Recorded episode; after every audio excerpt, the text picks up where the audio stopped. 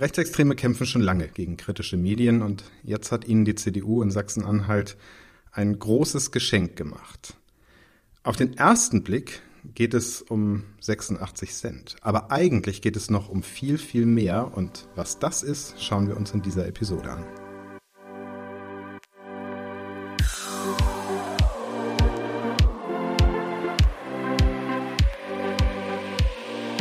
Theory of Change. Der Podcast für progressive Politik.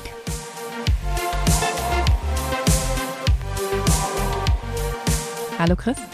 Hallo Katrin. Und hallo euch da draußen und willkommen zu einer neuen Folge von Theory of Change. Wir schauen uns auch heute wieder ein aktuelles politisches Thema an und fragen uns, ja, was steckt denn eigentlich dahinter? Warum ist das wichtig? Und was kann man dann überhaupt tun, um da was zu bewegen. Und bevor wir jetzt richtig einsteigen, noch kurz der Hinweis an euch alle. Wenn ihr es noch nicht getan habt, abonniert diesen Podcast sehr gerne, dann kriegt ihr auch die Folgen in Zukunft gleich mit. Um was geht es uns aber heute, Chris? Heute ähm, reisen wir nach Sachsen-Anhalt, ähm, denn da sind schlimme Dinge geschehen, die wir heute ein bisschen genauer untersuchen wollen. Man könnte vielleicht irgendwie sich wundern, weil diese schlimmen Dinge entzünden sich ja an einem Betrag, der auf den ersten Blick erstmal nicht besonders nennenswert ist. Ich glaube, es geht los mit 86 Cent, nämlich 86 Cent, die wir alle ab nächstem Jahr eigentlich mehr zahlen sollten pro Monat als Rundfunkgebühren. Also um unseren öffentlich-rechtlichen Rundfunk zu finanzieren, der uns so schöne Dinge bringt wie Tagesschau, Fußballspiele, Traumschiff, Talkshows. Ich könnte jetzt endlos weitermachen. Es ist ein reiches Programm. Diese Gebühren sollten erhöht werden. Und und das ist jetzt aber gescheitert in Sachsen-Anhalt. Ja, äh, sozusagen der Wert von zwei Joghurtbechern hat eine krasse politische Krise ausgelöst. Ähm, und ich würde aber behaupten, und ich glaube, das wollen wir beide heute tun, dass es dabei nicht um 86 Cent oder zwei Joghurtbecher geht, sondern um eine echte, ja, tiefgreifende politische Frage und äh, letztlich um die Erosion des bürgerlichen Antifaschismus. Denn gescheitert ist es ja im Grunde genommen an der AfD, muss man sagen. Die AfD wettert schon lange gegen Gebühren äh, für den öffentlich-rechtlichen Rundfunk und die CDU in Sachsen-Anhalt war jetzt drauf und dran, mit der AfD zusammen gegen diese Erhöhung der Rundfunkgebühren zu stimmen. Und wenn sie das im Landtag getan hätte, dann hätte das dazu geführt, dass diese Gebührenerhöhung mit den Stimmen der AfD verhindert worden wäre. Auf Bundesebene, denn alle Landtage müssen dieser Erhöhung zustimmen. Alle anderen Länder haben das schon getan. In Sachsen-Anhalt stand das noch aus. Ja, und was jetzt äh, stattdessen passiert ist, sie haben nicht zusammen gestimmt, sondern die CDU hat die Drohung benutzt, mit der AfD stimmen zu wollen, um innerhalb äh, ja, letztlich der Koalition SPD und Grüne zu erpressen, äh, dass sie jetzt einfach diese ganze Sache nicht zur Abstimmung stellen, was aber letztlich auf das Gleiche hinausläuft, nämlich, dass dieser Rundfunkstaatsvertrag gescheitert ist und jetzt ja, wahrscheinlich das Bundesverfassungsgericht entscheidet, äh, wie es damit weitergehen soll, aber im Ergebnis muss man sagen, die CDU hat ihre Erpressung erfolgreich durchgebracht. Und wir nehmen jetzt ja am Donnerstag auf. Eigentlich hätte gestern am Mittwoch die entscheidende Sitzung des Medienausschusses stattfinden müssen, wo dann die Vorlage für die Abstimmung entwickelt worden wäre. Und dann hat aber am Dienstag die Koalition diese Vorlage ganz zurückgezogen, sodass es gar nicht erst zur Abstimmung kommt. Das heißt, irgendwie ist dieser Krimi, der sich da über die letzten Wochen entfaltet hat, jetzt so ein bisschen vorbei erstmal. Also klar, Bundesverfassungsgericht kommt jetzt noch, aber sozusagen die große Krise in Sachsen-Anhalt ist da jetzt irgendwie durch. Und wir dachten, wir gucken aber mal darauf, was ist da eigentlich passiert? Um was geht es da? Und warum ist es extrem wichtig für die politische Landschaft in Deutschland und die nächsten Monate in diesem Land? Und bevor wir das tun, glaube ich, ist uns beiden wichtig, nochmal zu sagen, ähm, dass wir jetzt auch nicht unbedingte Anhänger des öffentlich-rechtlichen Rundfunkprogramms sind, sondern dass wir durchaus auch sehen, dass da eine Menge zu kritisieren ist, gerade was so Besetzung von Talkshows angeht oder ja auch Schwerpunktsetzungen im Programm. Das ist nicht die Frage, sondern es geht uns darum, die öffentlich-rechtlichen ja auch als eine Institution der Demokratie anzugucken und zu schauen, warum ist es so fatal, wenn da so ein Angriff läuft. Genau, und uns geht es jetzt in dieser Sendung weniger um die Debatte um die öffentlich-rechtlichen an sich, die sicherlich irgendwie zu führen äh, wäre, sondern es geht um das, was da eigentlich in Sachsen-Anhalt politisch passiert ist. Und man muss sagen, was die Union dort gemacht hat, ist, dass sie tatsächlich rechte Strategien bedient hat in ihrem Handeln, das Tor weit aufgemacht hat nach rechts und mit dem Landtag den Rechtsradikalen und ihrer Politikstrategie mal wieder eine Bühne geboten hat. Ja, und ähm, was genau dahinter steckt, das wollen wir jetzt im nächsten Teil mal anschauen.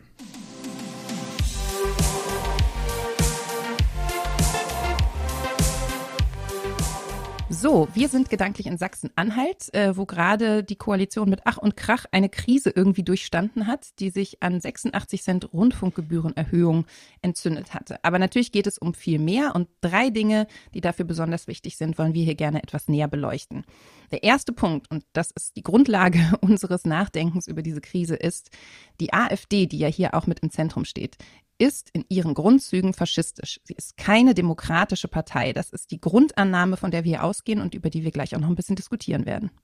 Der zweite Punkt ist, dass die Mauer, die momentan zwischen AfD und insbesondere der Union und ja, in Teilen muss man auch sagen der FDP ja noch besteht, die wird nicht einfach irgendwann gestürmt, sondern die erodiert schleichend. Und Sachsen-Anhalt ist ein Beispiel dafür, wie diese Erosion stattfindet. Genau, und das ist ganz krass, weil in Sachsen-Anhalt, das wäre vielleicht so der dritte Punkt, dass die CDU tatsächlich rechte Strategien hier bedient. Also das ist nicht mehr klassisch konservatives Programm oder so, sondern es ist im Grunde genommen fast das Gift der Rechtsradikalen, was hier in die Politik sickert und was in dieser Krise eben auch so offenkundig geworden ist. Diese drei Punkte wollen wir jetzt ein bisschen tiefer beleuchten und am Anfang geht es uns jetzt darum, dass die AfD keine demokratische Partei ist.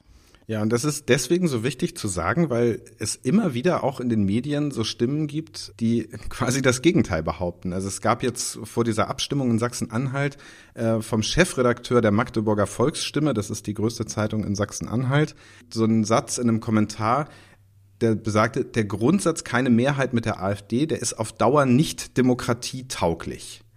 Und da habe ich echt gedacht, es ist doch genau andersherum. Die AfD ist keine demokratische Partei und natürlich ist es eine Verteidigung der Demokratie, nicht mit ihr zusammenzuarbeiten. Auf jeden Fall, das sehe ich ganz genauso. Und ich finde, es ist jetzt auch nicht nur irgendwie in, in dieser vielleicht irgendwie progressiven linken Blase, in der man sich bewegt und sagt irgendwie, ah, die AfD ist so rechts, sondern es ist irgendwie auch dadurch belegt, dass die AfD in Teilen vom Verfassungsschutz beobachtet wird. Also es gibt sozusagen auch das gewissermaßen das Prüfsiegel des Verfassungsschutzes, der ja nun wirklich nicht irgendwie äh, der Hort irgendwie linker Ideologie ist. Bei dieser Partei ist rechtsextremistisches Gedankengut tief verankert. Ja, genau. Das ist der Verfassungsschutz aus dem, aus dem NSU-Skandal. Das ist der Verfassungsschutz, der immer noch überall äh, jeden Stein umdreht, um lieber irgendwo Linksextremisten zu finden, als sich deutlich auf Rechtsextremismus zu fokussieren. Ähm, und die sagen, die AfD ist eine in Teilen ähm, rechtsextreme Partei. Und es ist ja auch offenkundig. Also wir, wir haben ja alle die Nachrichten verfolgt, immer wieder, seit die AfD in den Parlamenten ist, gibt es diese Skandale, diese Äußerungen, sei es offen auf Reden, dass da ähm, NS-Vergangenheit relativiert wird, dass gegen Minderheiten gehetzt wird, sei es, dass durch irgendwelche Enthüllungen herauskommt, dass es da ganz direkte Bezüge in die rechtsextreme Szene gibt, Mitgliedschaften, die verschwiegen werden und dergleichen. Also die Fakten liegen auf dem Tisch und gefühlt alle paar Wochen gibt es eine neue Enthüllung, einen neuen Skandal das scheint fast so unterzugehen immer wieder. Ich, man hat das Gefühl, dass diese Fülle an Informationen fast eher zu einer Abstumpfung führt, weil dieses Argument immer wieder kommt, die AfD sitzt doch im Parlament, die wurde ja von so und so viel Prozent der Bevölkerung gewählt, mit der muss man jetzt auch demokratisch zusammenarbeiten. Und das ist ein absoluter Trugschluss. Denn die AfD arbeitet ja auch dafür, die ganze Zeit diese Demokratie einzuschränken äh, und zu behindern. Also wenn man nur mal nimmt, dieser Angriff auf Medien, da werden wir gleich noch ähm, ausführlicher drüber sprechen, das ist ein Wesenskern, dass die Rechten gerne freie Medien einschränken wollen, weil sie Angst vor deren Berichterstattung haben dass sie, wie sie sich in den Parlamenten verhalten. Gerade gestern wieder äh, gab es doch die Haushaltsdebatte, die ja auch so ein bisschen so eine Generalabrechnung war irgendwie. Und da hat doch äh, irgendeine AfD-Rednerin sowas gesagt, wie sie fände das eine Frechheit, dass die jetzt äh, dem beiden da zum Wahlsieg gratuliert haben als Bundesregierung. Und sie müsste jetzt von ihren Amtspflichten entbunden werden, die Regierung, weil sie da so ähm, diesem Wahlbetrug irgendwie Vorschub leistet. Ja, und diese Mechanik ist natürlich, und deswegen das mit beiden ist interessant, weil natürlich sehen wir das bei Rechtspopulisten weltweit, diese Strategie, die tatsächlich irgendwie letztendlich hat man das Gefühl gar nicht so sehr auf einem großen Wertefundament fußt, sondern eher auf dem Bedürfnis, ähm, Konflikte aufzureißen, möglichst laut rumzuschreien und das Vertrauen in demokratische Institutionen zu untergraben. Und ich finde das auch durchaus treffend, dass dann AfD-Funktionäre in privaten Treffen sagen, solange es irgendwie den Leuten schlecht geht im Land, ist das eine gute Chance für die AfD. Da kann man Wut schüren, da kann man Unzufriedenheit schüren und kann dadurch das Vertrauen in die Parlamente erodieren. Und das passiert am laufenden Bande und das passiert eben auch in Sachsen-Anhalt im Umgang mit diesem parlamentarischen Prozess. Ja, und wenn man das alles zusammennimmt, dann muss völlig klar sein, ähm, mit dieser AfD darf man nicht zusammenarbeiten. Und Beispiele aus anderen Ländern, Österreich, zeigen auch, ähm, dass man sie dadurch nicht zähmen wird, sondern dass man sich da die Demokratiefeinde dann in die Regierung holt, ähm, wenn man das tut. Und deswegen darf man das einfach nicht machen. Ich glaube, das ist völlig klar. Und jetzt ist es ja so, dass das, was wir versucht haben zu skizzieren, erstmal auf dem Papier auch so eine Art demokratischer Grundkonsens ist, dem sich sogar die Union anschließt. Es gibt einen Beschluss auf Bundesebene, mit der AfD wird nicht zusammengearbeitet. Das ist erstmal total zu begrüßen und eine klare Ansage. Ich glaube, es ist auch eine absolut richtige Ansage und ein geteiltes demokratisches Verständnis eigentlich, wie man auf diese Partei blickt. Und da ist immer so ein bisschen die Rede von so einer Brandmauer gegen die AfD und für die Demokratie, mit denen wird nicht zusammengearbeitet. So. Und das Problem ist aber, dass diese Mauer eben nicht so sicher steht, wie uns das die Bundes-CDU glauben machen möchte. Das haben wir ja in der Vergangenheit gesehen. Also extrem prominentes Beispiel war natürlich äh, die Geschichte in Thüringen, als mit den Stimmen der CDU und der AfD zusammen Bodo Ramelow als Ministerpräsident verhindert werden sollte oder auch verhindert wurde dann de facto. Ähm, wo sich auch gezeigt hat, dass diese Position der Bundes-CDU, die ja auch von Kram-Karrenbauer damals einigermaßen stark gemacht wurde, einfach zum Teil in den Ländern gar nicht trägt. Ja, und das äh, am Wochenende war ein interessanter Artikel im Spiegel, die nachgezählt haben, dass es ähm, auf kommunaler, auf Länderebene gibt es ähm, 40 Fälle von Zusammenarbeit mit der AfD, die die gezählt haben. Und deswegen habe ich, wenn man, wenn ich auf diese Brandmauer gucke, dann habe ich immer so dieses Bild, ja, die wird nicht von einem auf den anderen Tag gestürmt und plötzlich fällt fällt sie, sondern die erodiert, schleichend und langsam. Und irgendwann ist sie so schwach, dass sie dann äh, sozusagen relativ leicht überwunden werden kann. Und ich finde, das zeigt sich in diesem Beispiel in Sachsen-Anhalt sehr, sehr eindrücklich. Auch wenn man das vergleicht mit dem, was in Thüringen geschehen ist, wo ja zum Beispiel die Bundesspitze der CDU sich noch ziemlich stark eingemischt hat. Das war ja letztlich der Moment, in dem Annegret Kramp-Karrenbauer ihren ähm, ihren Vorsitz verloren hat, weil sie sich da nicht durchsetzen konnte, aber sie ist da hingefahren und hat was gemacht. Und jetzt hatte man das Gefühl, dass wochenlang die CDU sich da eigentlich nicht so richtig rangetraut hat und ja letztlich hat ja. geschehen lassen. Man muss natürlich auch sagen, dass es jetzt auf Bundesebene auch wirklich dieses fiese Machtvakuum gibt. Kram-Karrenbauer hat ja keine Autorität mehr, mit der sie da wirklich äh, sprechen kann. Es haben sich ja einige der Kandidatinnen, für, äh, Kandidaten in dem Fall ja für den Vorsitz auch eingemischt, mehr oder weniger, wobei das auch wieder erschreckend war zu sehen, wie das ja. zum Teil passiert, wenn also sich da ein Friedrich Merz äußert und großes Verständnis für die ähm, Fraktion der CDU in Sachsen-Anhalt äußert und sagt, na ja, natürlich, warum muss man denn irgendwie diesen, diese Gebühren erhöhen? Warum kann man da nicht mal sachlich darüber diskutieren? Warum darf man nicht auch mal so abstimmen, wie man das für richtig hält? Und diese Relativierung, die da jetzt auf Bundesebene auch zu beobachten ist, die ist, finde ich, ein krasses Zeichen dafür, dass diese Erodierung, die es vielleicht auf kommunaler Ebene, wo es ein bisschen unter dem Radar läuft, immer schon mal gibt, dass die Gefahr läuft, wirklich auf der Bundesebene ganz oben anzukommen.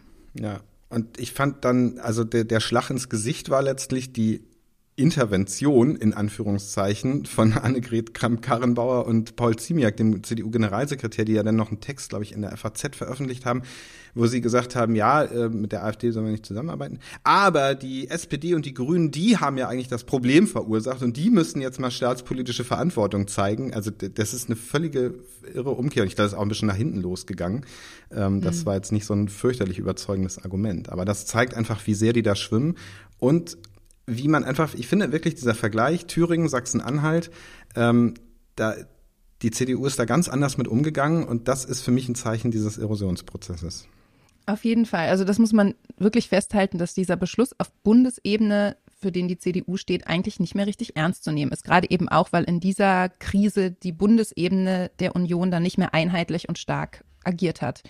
Und was dabei passiert, wird eben in Sachsen-Anhalt eben auch sichtbar. Denn sobald irgendwie klar ist, diese Mauer steht nicht mehr, da gibt es Risse, da gibt es Möglichkeiten reinzugehen, werden die natürlich genutzt. Und wir haben das jetzt eingangs irgendwie das Gift der Rechtsradikalen genannt, um das auch ein bisschen plastisch, äh, plastisch zu formulieren. Aber diese Risse sind natürlich genau der Ort, wo ein solches Gift dann auch einsickern kann in die Partei und in die Parlamente. Ja, und man muss sich einfach, ähm, und das wäre dann ja, glaube ich, so unser dritter Punkt, ähm, da muss man vielleicht ein bisschen ausholen und sagen, ähm, dieser, diese Kritik oder der Angriff auf seriösen Journalismus, auf öffentlich-rechtlichen Rundfunk, das ist eine gezielte Strategie von rechtsextremen Bewegungen weltweit. Also das ist nicht. Und auch von der AfD ist es ja schon ganz lange wichtiges Thema, gerade eben, weil es in Deutschland den öffentlich-rechtlichen Rundfunk gibt und diese Gebühren, die alle zahlen, das ist ja ein Thema, was von Anfang an massiv gelaufen ist und gegen das polarisiert und populisiert wurde. Diese diesen Gebührenzwang, äh, dem die Bürgerinnen und Bürger hier unterworfen sind. Ja, das ist ein, also glaube ich auch wirklich ein, ein mobilisierungskräftiges Thema für die AfD.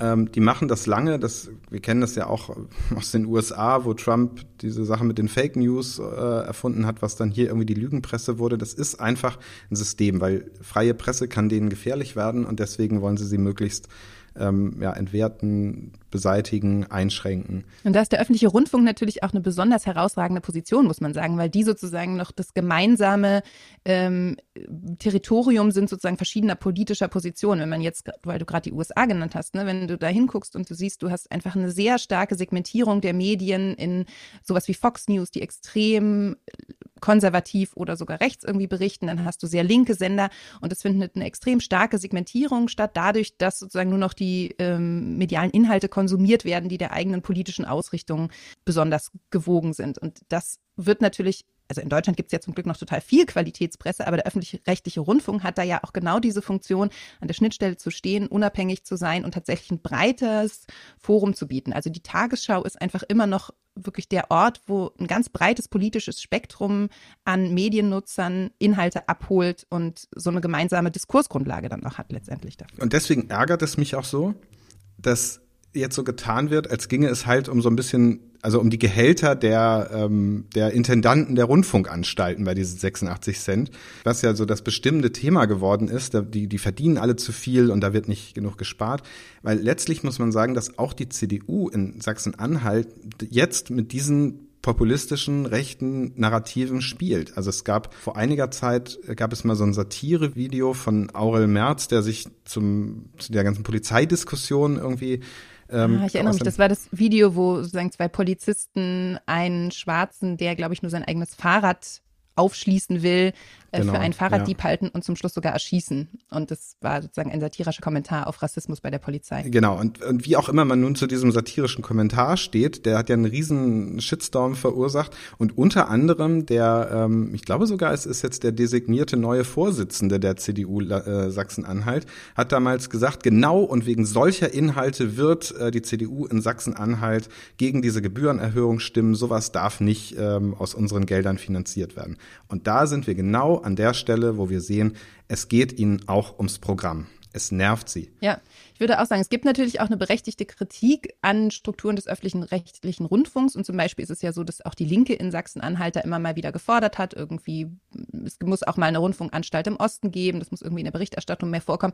Über all das kann man ja reden, aber ich habe auch das Gefühl, wenn ich jetzt auch den Stahlknecht im Interview lese, also den äh, jüngst sozusagen entlassenen Chef der Fraktion dort, dann sind es eher Ressentiments gegen Berichterstattung und gegen sozusagen eine Ausgewogenheit und Differenziertheit in der Darstellung, die ich viel eher im rechten Spektrum ähm, verorte. Also da wird sofort, ja. geht sofort die Debatte los, das Genderwahn und irgendwelche der moralische politische Korrektheit, da genau. Das sein, und das ist Begriff. einfach so eins zu eins diese pseudo aufgeregte Debatte über vermeintlich extrem parteiliche Medien, die letztendlich was damit zu tun hat mit Kampfbegriffen, das Vertrauen in diese Institutionen zu unterminieren und die zu delegitimieren. Und das ist insofern auch sprachlich extrem nah dran an dem, was die AfD da macht, muss man sagen. Ja, und das, also es ist wirklich, das ist so ein rechter Diskurs und ich muss das jetzt kurz einwerfen, weil ich habe es heute Morgen im Pressespiegel gelesen. In der Welt steht heute so ein ja, Kommentar zu der Sache, äh, wo, wo, wo steht, ähm, Gentechnik, Atomkraft, man weiß manchmal nicht, ob man in einer Dauerwerbesendung von Campact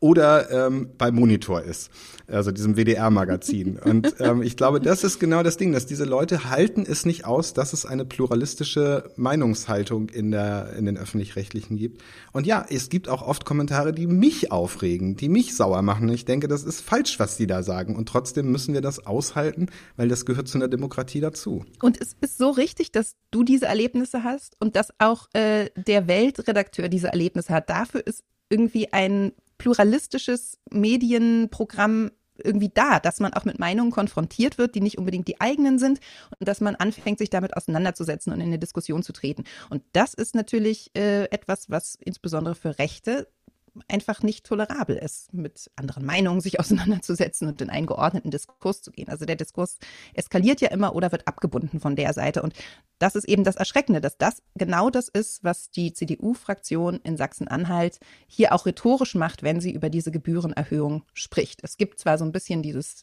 naja, im Osten müsste mehr berichtet werden und so, aber es rutscht ganz schnell ab in eine extrem populistische Sprache, die versucht, freie Medien zu delegitimieren. Ja, und das ist, und das ist letztlich ein Beispiel dafür, wie der moderne Rechtsextremismus funktioniert.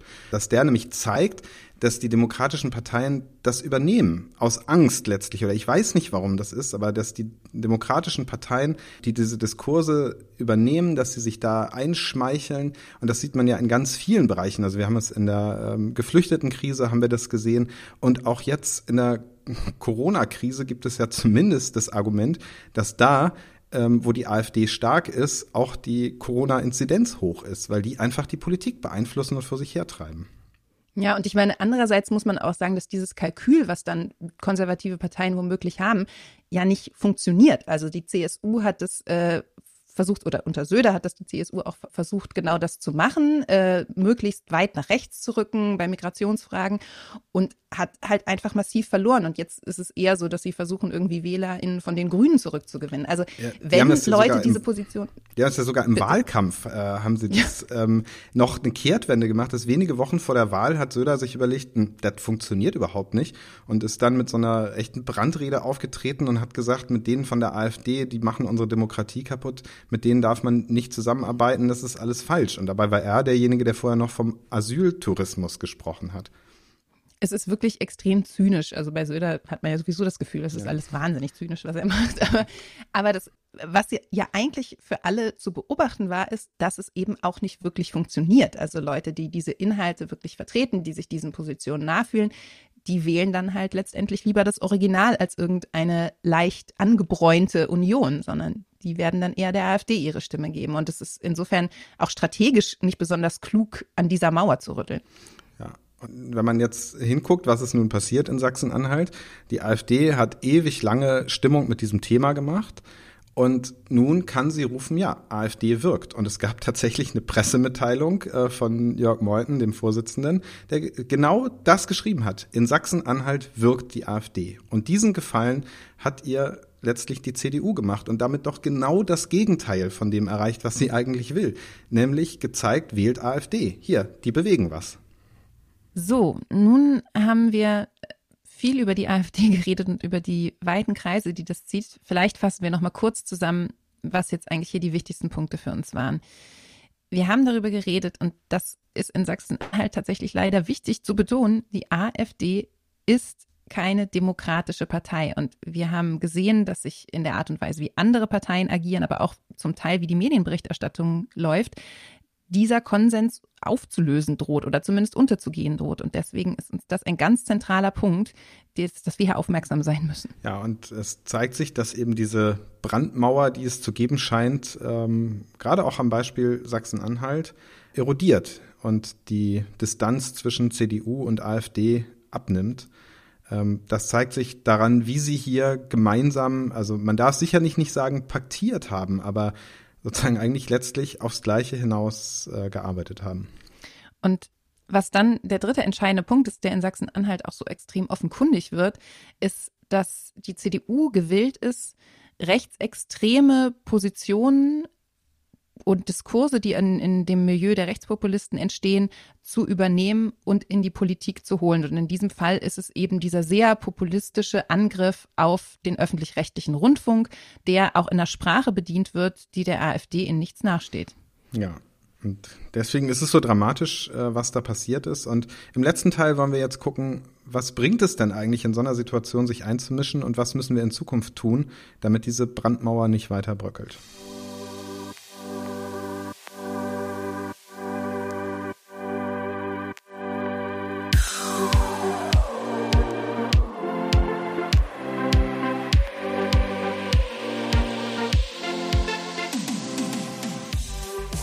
So, Chris, jetzt ist so ein bisschen die Frage, was machen wir mit dem, was da in Sachsen-Anhalt passiert ist und wie wird uns das eigentlich noch weiter begleiten? Du hattest ja, ich habe es gerade schon erwähnt, ähm, auch einen Appell, den ihr in eurem Team gestartet habt. Kannst du noch mal kurz sagen, wie es damit eigentlich dann weitergegangen ist? Ja, wir haben ja einen Appell gestartet, der ähm, ja letztlich die CDU dazu aufgefordert hat, keine gemeinsame Sache mit der AfD zu machen. Den haben 150.000 Menschen unterschrieben, was schon mal ein ziemlich ja, klares Zeichen war. Ähm, und wir hatten eigentlich vor, vor der entscheidenden Abstimmung diesen Appell dann äh, als Anzeige in der äh, bereits erwähnten Magdeburger äh, Volksstimme zu schalten. Und wir haben wirklich, also war alles fertig, die Anzeige war äh, gesetzt, war bei der Volksstimme und am Abend vorher kriegten wir dann den Anruf, nee, das wollen wir so leider nicht drucken. Und dann haben wir gefragt, ja, äh, warum nicht? Und dann haben die uns so eine Anzeige geschickt mit so ein paar gelb markierten Stellen. Und überall dort, wo stand AfD und CDU gemeinsam oder zusammen, das ging nicht. Was wir hätten schreiben können, war, AfD und CDU stimmen individuell für das Gleiche. Nein. Das hätte man machen dürfen. Und das ist schon echt eine ziemlich krasse Sache. Also ich habe mich dann noch mal so ein bisschen umgehört und es ist tatsächlich jetzt nicht völlig unüblich, dass die, dass Zeitungen solche Anzeigen dann ablehnen, weil sie irgendwie diese politische Botschaft nicht im mhm. Blatt haben wollen. Mir hat das gezeigt, ja, das ist wichtig, dass wir diese Meinungen vertreten, ähm, weil es einfach inzwischen offenbar ein Meinungsklima gibt, in dem es irgendwie unbequem ist, sowas zu sagen. Und es ist ja eine wahnsinnig dünne Linie, die da gefahren wird, dass es sozusagen um einzelne Begrifflichkeiten und Worte geht, die jetzt darüber entscheiden sollen, ob hier ein Skandal und eine Zusammenarbeit äh, vorliegt oder ob es im Grunde genommen überhaupt gar keine Aufregung wert ist, weil das ja vollkommen individuelle und unterschiedliche Positionen sind, die rein zufällig ja. von Personen vertreten werden, die rein zufällig im selben Parlament sitzen und rein zufällig dann in einer Abstimmung äh, gemeinsam ihre Stimmen dort abgeben. Denn ein, da ist mir nämlich ein Punkt, ein Punkt ist mir da wichtig, weil der in der öffentlichen Debatte auch immer durcheinander geht. Das Problem ist ja nicht, dass eine Partei ab und zu mal eine gleiche Position wie die AfD vertritt, weil sonst könnte man ja sozusagen, wenn die AfD dann plötzlich die eigene Position vertritt, gut, dann sollte man sich hinterfragen, aber ähm, trotzdem, das kann ja passieren. Der Witz ist doch, dass eine Partei eine Mehrheit zur Durchsetzung dieser Position mit der AfD sucht. Und das wird ganz häufig so weggewischt, als wäre es, als darf man nicht mal mehr die gleiche Meinung haben wie die AfD. Die hat sich da bei uns angeschlichen quasi. Das ist eine völlige Verkehrung der Tatsachen. Es ist so eine Pseudonaivität auch, sozusagen die Dimensionen zu verkennen, die das dann hat, wenn man gemeinsam ja. abstimmt und damit tatsächlich so ein äh, Urteil außer Kraft oder also so eine bundesweit eine Entscheidung äh, treffen kann zusammen mit der AfD. Das finde ich auch. Und das finde ich ehrlich gesagt ist auch irgendwie so als Eindruck bei mir geblieben, dass die CDU in Sachsen-Anhalt letztendlich mir unglaublich dumm erschienen ist in dieser ganzen Geschichte. Also die, also ich, ich, ich gebe dir total recht, das sind natürlich auch äh, Stimmen in der in der CDU dort, die schon lange mit der AfD liebäugeln, die das bewusst zu einem Skandal sicherlich auch haben eskalieren lassen. Aber ich habe das Gefühl, es ist auf so vielen Ebenen nach hinten losgegangen und ist einfach nicht besonders durchdacht gewesen. Und gerade vor dem Hintergrund, dass letztendlich auch eine Union nicht davon gewinnen wird, wenn sie jetzt AfD-Positionen vertritt, sondern die AfD eigentlich nur stärker macht, erscheint mir das alles tatsächlich so ein bisschen ähm, stümperhaft, wie das da abgelaufen ist. Aber ein Punkt, der, finde ich, in der Berichterstattung dazu auch immer mal wieder gefallen ist und der tatsächlich auch relevant ist, ähm, ist, dass es natürlich vollkommen unabhängig von Sachsen-Anhalt sinnvoll ist, auch eine Kritik des öffentlich-rechtlichen Rundfunks ähm, zu äußern und in eine Diskussion zu gehen, wie eigentlich diese Rundfunkanstalten reformiert werden können, wie sich dieser Rundfunk weiterentwickeln kann. Das ist, finde ich, eine total legitime Debatte und die sollte auch geführt werden, um einfach zu vermeiden, dass das ein Thema ist, was Rechte für sich besetzen können, sondern dass es da darum geht, auch in konstruktiven Austausch zu gehen. Und das passiert ja auch an einigen Stellen ja. schon. Ja, da gibt es ja schon auch irgendwie sinnvolle Debatten rund um die Besetzung von Talkshows. Ich hatte es vorhin angesprochen, aber auch ja, das, keine Ahnung, Traumschiff, Fußball, glaube ich, sind so andere Stichworte, wo man, glaube ich, ernsthaft die Frage stellen muss, ist das eigentlich die richtige Schwerpunktsetzung? Ähm, und ich finde ja, diese Debatte müssen wir führen und die dürfen wir nicht den Rechten überlassen. Äh, das, das sehe ich ganz genauso. Hm. Ja, und schließlich ist es doch so, dass sich aber hier auch gezeigt hat, dass es eine unglaubliche Wachsamkeit braucht im Umgang mit der AfD und das, was du hier genannt hast, das langsame Erodieren der Mauer, das ist das, was wir beobachten und dem man eigentlich auch immer wieder entgegentreten muss, damit es nicht so einen schleichenden Prozess der Normalisierung gibt, beziehungsweise ja. man muss leider sagen, dass wir diesen schleichenden Prozess der Normalisierung, der eigentlich schon begonnen hat an vielen Fronten, dass wir dem mutig entgegentreten. Ja, und äh, das ist, finde ich, das Positive, was ich daraus mitnehme aus dieser ganzen Angelegenheit. Wir haben es immerhin geschafft, also sicherlich jetzt nicht mit unserem Campaign-Appell alleine, aber mit dieser großen öffentlichen Aufregung darum geschafft, dass sie sich am Ende nicht getraut haben, zusammen mit der AfD äh, offen zu stimmen im Landtag. Das mhm. haben sie sich nicht getraut und das zeigt, dass Einmischen sich da auch was bringt und dass diese Empörung was bringt und dass letzten Endes die Union da auch eine, ja, verwundbar ist, eine offene Flanke hat, weil das muss man sich klar machen, auch in Sachsen-Anhalt ist so, dass 50 Prozent der CDU-Anhängerinnen es für falsch hielten, dass die mit denen stimmen wollten. Da gibt es Umfragen, die das zeigen und das ist nicht zu gewinnen. Und ich glaube, das ist etwas, wo wir einhaken können und immer wieder den Finger in die Wunde legen. Mhm ich glaube auch, dass es das sozusagen in Zukunft immer mehr solcher Fronten geben wird, wo man dann auch gucken muss, dass man da reingeht und versucht eben auch das wirklich öffentlich zu machen und vielleicht auch eben nicht immer nur gegen die AfD zu gehen, was ich äh, sozusagen mit Begeisterung gerne tue, aber eben auch zu zeigen, wer sind eigentlich die Parteien, die sich hier auch kritisch verhalten. Und in diesem ja. Fall ist es die Union und vielleicht zu teilen tatsächlich auch die Koalitionspartner in der Regierung dann. Ja, weil das finde ich ist sozusagen für mich das, dies, ja, die negative Lehre da draus. Wenn ich begeistert bin, dass sich so viele Leute da engagiert haben, dann bin ich überhaupt nicht begeistert von dem, was SPD und Grüne da am Ende gemacht haben. Denn ich finde, ich fand es super, dass die so früh gesagt haben, ähm, nee, mit uns ist das nicht zu machen. Wir stehen zu diesen Vereinbarungen und ähm, wenn die das mit der AfD machen, dann brechen wir die Koalition, dann ist das, ist das am Ende. Aber dass sie das am Ende jetzt nicht gemacht haben, finde ich, ist ein großer strategischer Fehler. Denn das zeigt doch letztlich der Union, sie können das machen. Und sie werden das wieder tun. Wenn sie merken, okay, im Zweifel geben die Kleinen bei, das ist echt, also ich finde das fatal. Hm. Ja, der Aufschrei muss tatsächlich groß sein und sicherlich auch die Konsequenzen. Auf der anderen Seite ist es sicherlich auch so, dass man so ein bisschen gucken muss. In, in diesem Fall fand ich das äh, extrem gerechtfertigt, dass es den großen Aufschrei gab und auch die, also es war ja de facto auch eine Regierungskrise da in Sachsen-Anhalt. Andererseits ist es natürlich auch das Kalkül der AfD, durch solche Provokationen immer wieder ins Zentrum der Aufmerksamkeit zu kommen, immer wieder solche Krisen auszulösen und da reinzugehen. Und da braucht es, finde ich, dann auch ein kluges äh, politisches Agieren sowohl von uns als Bewegung, aber natürlich auch von den Parteien, die dann in den Parlamenten sitzen oder in den Kommunalräten ähm, und so, dass äh, man da jetzt auch nicht auf jede Provokation unbedingt anspringt und das Spiel der AfD mitspielt. Also das ist was, was natürlich die Union in Sachsen-Anhalt grandios vergeigt hat. Aber da finde ich, braucht es auch diese Wachsamkeit gegenüber den Provokationen, die da immer kommen. Genau, ich würde nicht auf jede Provokation anspringen, aber ich würde dann sofort anspringen, wenn eine demokratische Partei irgendwie anfängt, mit der AfD zu flirten oder ja, der anderen Partei durchgehen lässt, dem Koalitionspartner durchgehen lässt, ähm, dass die sowas machen oder sich erpressen lassen, wie das jetzt SPD und Grüne gemacht haben. Dann braucht es uns als Zivilgesellschaft, dann müssen wir da sein. Und ich bin mir gar nicht so sicher, wie das jetzt weitergeht, denn das vieles entscheidet sich jetzt, glaube ich, mit der neuen CDU-Führung. Wir haben ja schon drüber gesprochen. Merz fand das jetzt eher, kann man Verständnis haben. Äh, Laschet hat das schon ziemlich, finde ich, ziemlich starken Punkt gemacht und sich sehr deutlich geäußert. Und ich denke, viel wird davon abhängen, wer da zukünftig die Partei führt.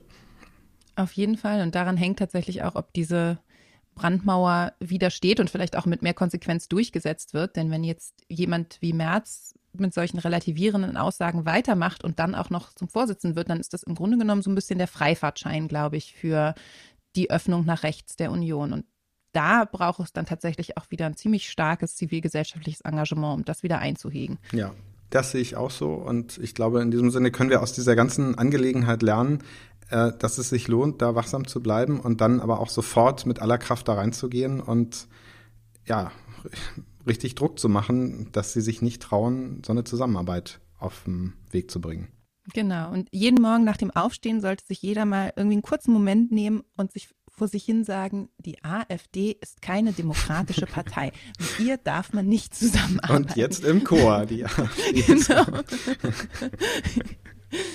ja, tatsächlich ist es ja so, dass das für mich eigentlich so die, das ist, was ich aus dieser Geschichte auch mitnehme, dass es so leicht ist, wenn man nicht aufpasst, dass dieses Bewusstsein so durchrutscht. Das sieht man natürlich in dem, wie die Union sich verhält. Das sieht man aber eben auch in der Art und Weise, wie zum Teil Medien darüber berichten, wie Merz sich dazu positioniert, dass es immer die Gefahr gibt, dass einem das so durchrutscht und dass man anfängt, so ein bisschen darüber nachzudenken und zu sagen, na ja, so schlimm ist das ja mhm. nicht. Das ist ja hier nur eine Meinung, die beide vertreten, unabhängig voneinander. Da muss man ja gar nicht irgendwie groß drüber nachdenken oder ja, wie gesagt, das ist ja eine berechtigte Kritik und die kann man ja auch gemeinsam mit denen formulieren. Und ich habe das Gefühl, man muss sich immer klar machen, es geht bei der Zusammenarbeit mit der AfD niemals nur um Inhalte. Es geht ja. immer um ein politisches Statement und es geht darum, ob man sich klar abgrenzt von einer im Kern nicht demokratischen Partei. Und da müssen wir wachsam bleiben, würde ich sagen. Ja, das sollten wir tun. Wir sind am Ende, Katrin. Ich glaube auch, wir sind am Ende, Chris. Das war ein unerfreuliches Thema. Ich habe das Gefühl, es geht so oft um unerfreuliche Themen in diesem Podcast. Aber es hilft, darüber zu reden. Und ich glaube, wir finden auch wieder ein Thema, wo man noch was tun kann und was noch nicht äh, in den Brunnen gefallen ist. Ähm, ich fand es aber wichtig, nochmal ja, darüber zu sprechen, was, was da eigentlich alles so drin steckte und warum es so wichtig war, dass wir da was gemacht haben. Ja, dann äh, bis zum nächsten Mal im neuen Jahr. Ähm, wir verabschieden uns äh, und wünschen euch ja, frohe Festtage unter den Beschränkungen, die es so gibt und sagen auf Wiederhören. Kommt gut ins neue Jahr, wo hoffentlich alles besser wird. Bis zum nächsten Mal. Bis dann. Ciao. Tschüss.